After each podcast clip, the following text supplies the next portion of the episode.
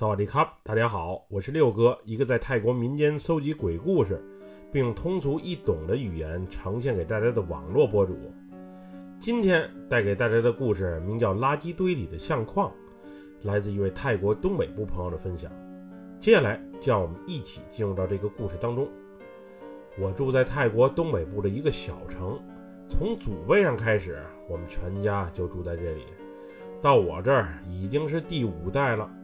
我们家虽然不算富裕，但是在当地也算是个大户。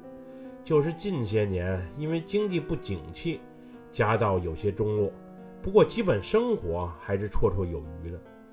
我家的院子很大，里面有三栋独立的二层小别墅，我和我老公以及孩子住一栋，我尚未结婚的妹妹和父母住一栋，我叔叔一家则住在另外一栋。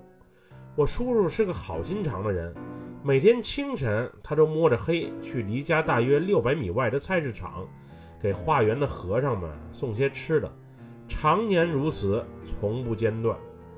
从我家去往菜市场的路上，需要经过一个巷子口，那里时常堆积着一些别人家不用的旧货，又或是已经坏掉的旧家具、家电等。我叔叔每天早上路过那个路口，都会忍不住过去瞅两眼，而且还会捡一些东西回来。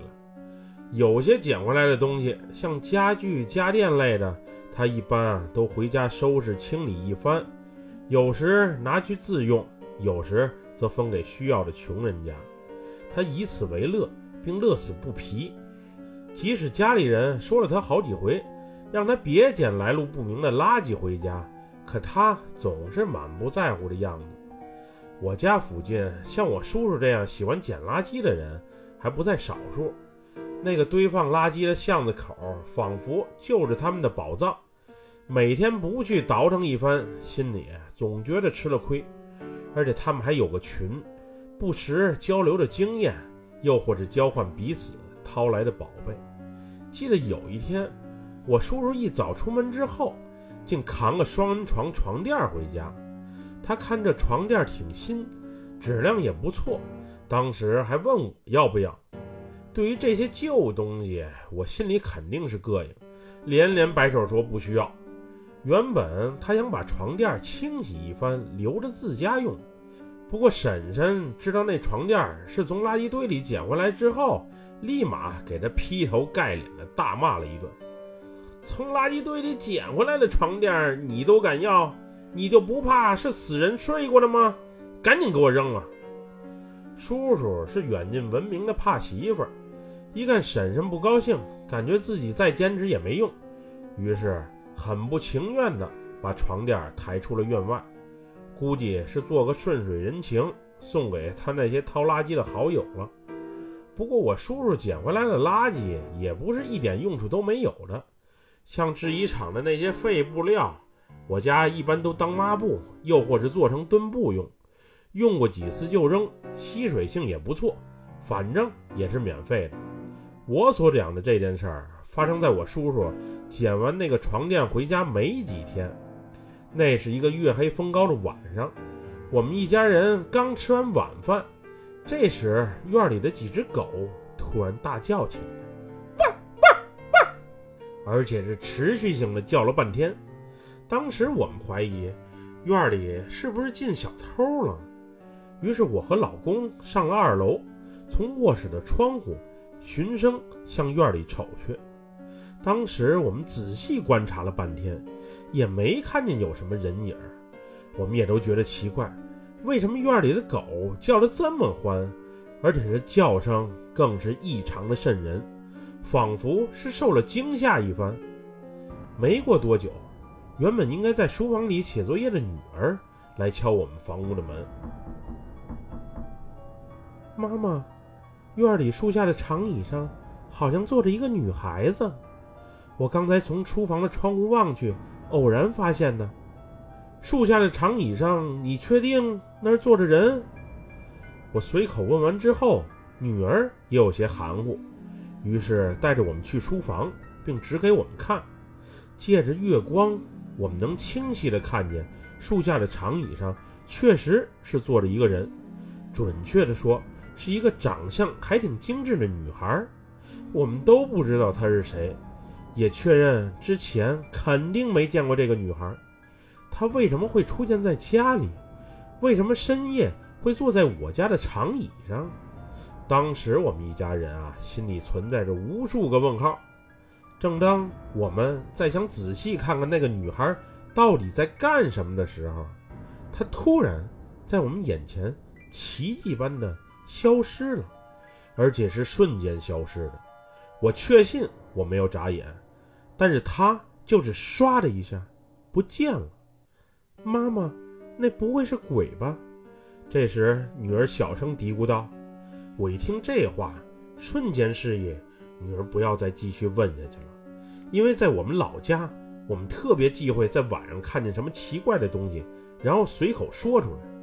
我们那里相信，看见了什么灵异事件，不说不问是最好的解决办法。要是说多了，问多了，那鬼定会追着你，总出现的。”当时我和老公紧皱着眉头，互相瞅着对方。我们虽然很想把长椅上的女孩归结为树下的阴影，致使我们产生了幻觉，但是我相信那绝对不是巧合，而是确实有什么东西在那里。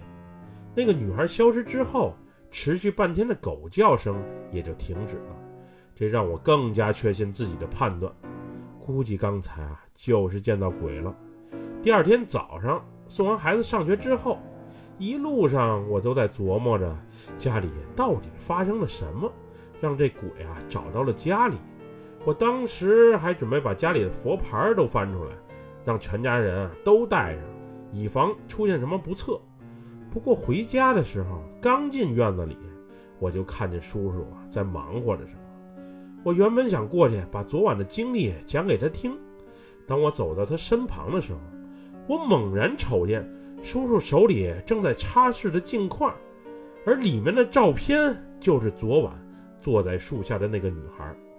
当时我的鸡皮疙瘩瞬间被吓了起来，背后更是冒起了一身冷汗。相框里的黑白照片是一个十八九岁的女孩，大眼睛、长睫毛、披肩卷发，很是漂亮，一看就是在照相馆里拍的。特别的精致和讲究，叔叔，你这相框是从哪里来的？我赶紧追问道。这相框啊，我昨天早上在巷子口的垃圾堆里捡的。我看这相框里的姑娘挺漂亮，于是就拿回家了。叔叔说完这句话之后，还把食指放在嘴边，示意我小声一点，别惊动了婶婶。看来昨晚叔叔是没见到树下的女孩。还不知道发生了什么。此时我又瞅了一眼相框，在相框的左下角有少许的蜡迹，并且木框表面还有被火苗熏过的痕迹。此时我确信以及肯定，这张照片是葬礼上用的遗照无疑。这也就是女鬼出现在我家院子里的原因。叔叔，这相框绝对不能留在家里，你赶紧把它给我扔了。我说着。这相框还挺新的，收拾一下也能用。再说照片上的姑娘也是漂亮，我是真的不舍得扔掉啊！叔叔不情愿地回答道：“我看很难做通抠门叔叔的思想工作，于是就把昨晚发生的事儿一五一十地讲给他听。不过他听过之后，却是一副满不在乎的表情，并说道：‘不就是一个小女孩的鬼魂吗？她能把我怎样？’”小女孩的鬼魂，她这遗照连她家人都不敢留在家里，就证明这东西肯定很邪乎。昨天她是被我瞅见了，今晚要是再现身吓到婶婶，我看你怎么和她交代。一听“婶婶”俩字，原本底气挺足的叔叔瞬间泄了气儿，他答应一会儿就把相框连同照片都扔掉。不过我却丝毫不答应。没有一会儿，就是现在，马上去扔。叔叔的性格我是了解的，嘴上虽然答应，不过你要不看着他，他肯定还会偷偷的把东西藏起来。自从相框连同照片一起被扔掉之后，那个女孩的鬼魂也就没有在家里再出现过。不过那天早上，要是我没发现这相框的存在，叔叔真把它藏在家里的什么地方，我是真不知道会发生什么事儿。从此以后，只要叔叔从外面回来，我和家人啊都会仔细关注着他，又捡什么破烂或是旧货回到家里。经历过这一回灵异事件之后，我是绝对不想再遇见第二回了。毕竟全家人平平安安就是福，要是因为捡破烂捡出什么不好的事情发生，那就太得不偿失了。本期故事就分享到这里，喜欢六哥故事的朋友。别忘了给六哥点赞和关注哟！还希望大家继续关注老六在喜马拉雅上的作品。下期节目再见，我们俩拜拜，萨瓦迪卡。